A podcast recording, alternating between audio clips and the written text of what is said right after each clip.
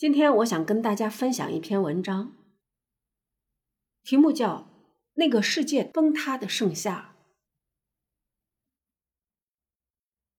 黄金十年到底因何终结？一，奥地利作家茨威格辞世七十余年之后，他写的传记仍列微信读书总榜前列。徐静蕾拿他的书拍电影儿。孟京辉拿他的书演话剧，没有看过他书的读者，大多也看过他写的这句话：“所有命运赠送的礼物，早就在暗中标好价格。”而看过他书的读者，无不迷恋他绚丽的前半生，以及他所处的锦绣时代。茨威格生于一八八一年，青年时跨世纪。迎来了欧洲 GDP 狂飙的十年，所有人都觉得盛世无歇，未来可期。中产家庭都以教育为荣耀，孩子中至少要有一个人读博。茨威格的童年被大量的作业和补习填满，除了德语，他还要学习包括古典希腊语在内的五种语言，直到考入大学。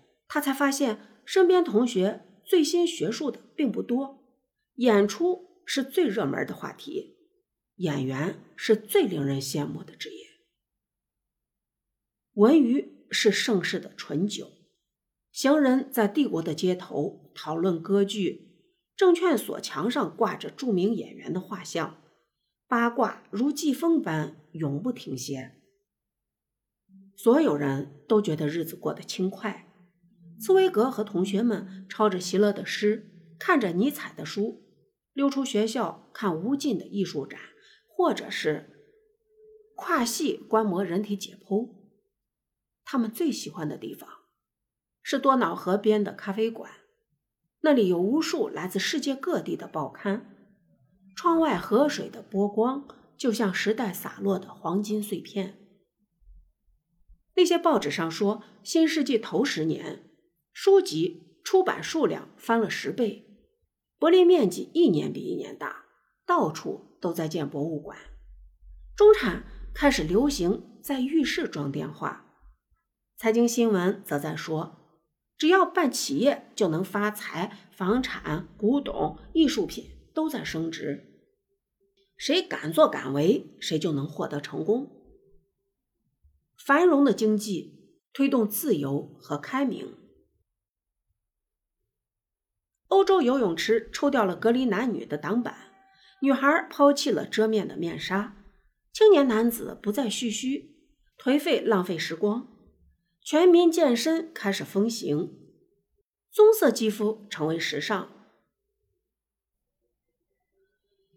年轻的公务员开始跨国旅行，东方快车穿行于白昼黑夜，瑞士圣女峰峰顶。多了欧洲各地来客，人们从雪山高处飞驰滑下，耳边只有畅快的风。除了经济，科技也是那个时代人们的底气。电影、广播、留声机吞噬着时间，汽车、自行车、有轨电车压缩着空间，而欧洲各大学即将迎来了大师并喷的年代。一九零九年夏夜，法国工程师驾驶着自己设计的飞机飞越英吉利海峡，全欧洲都在欢呼。茨威格也在欢庆队伍中。他忽然恍惚：如果飞机可以轻易的飞越国界，那么是不是国界已经没有必要存在？那是全球化最炽热之年，本来散发着诱人的甜香，乱世是极遥远的词汇。茨威格想起他十九岁那年，望见齐柏林飞艇停在比利时大教堂上空，底下是欢呼的民众。飘荡的德国飞艇如同在向千年教堂低首致意。傍晚，一个比利时朋友告知他飞艇坠毁的消息，说时眼含热泪，并未因飞艇是德国的而木然。他说。我们是同时代的人，这是我们这个时代的悲剧。二，多年以后，茨威格一直在寻找黄金时代骤然终结的秘密。他找到的答案是力量过剩，经济的繁荣，膨胀的财富的野心，摩擦先从大企业开始。匈牙利农场主敌视塞尔维亚农场主。汉堡航运对抗南安普顿航运，德国和法国的工业巨头水火不容，因为都想着推销更多的大炮。企业间的角力很快上升到了国家层面，每个国家都觉得自己分外强大，外交官开始互相恫吓，民众的愤怒如野火般蔓延，怒火很快越过边界。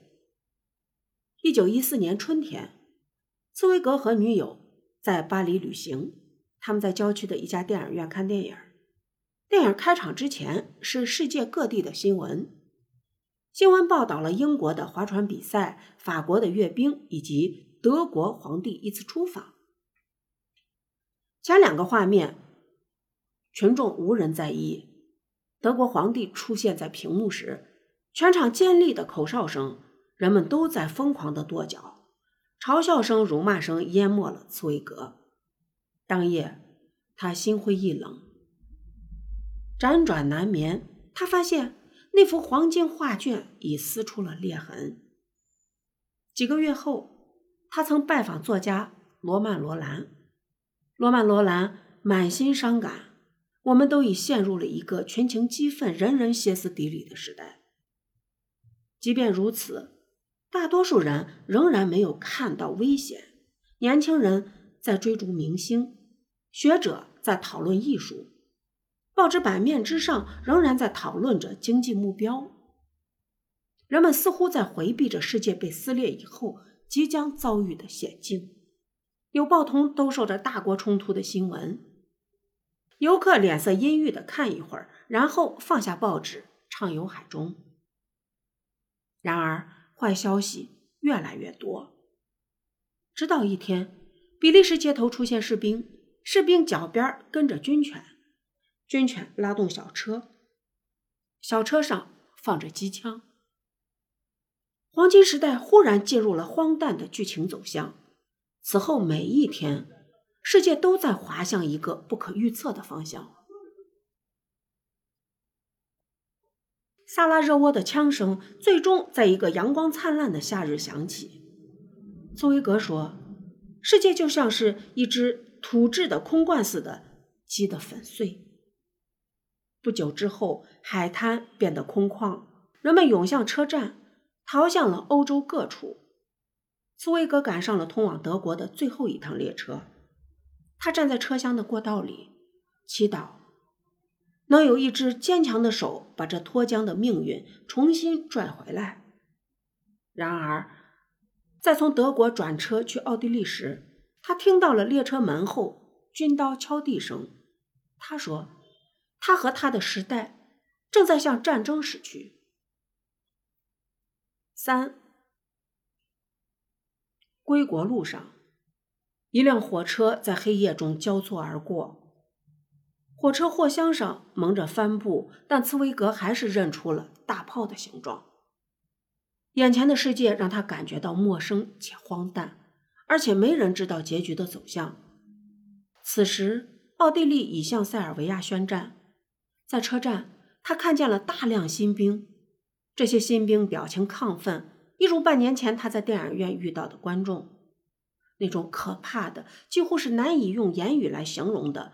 是千百万人忘乎所以的情绪，霎时间让我们那个时代沦陷了。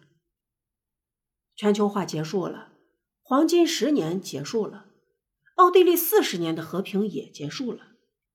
留声机唱片仍然在缓缓的转动，但世界已不再相同。在奥地利和德国，商店摘下了有英文、法文的招牌。妇女们发誓一辈子不再讲一句法语。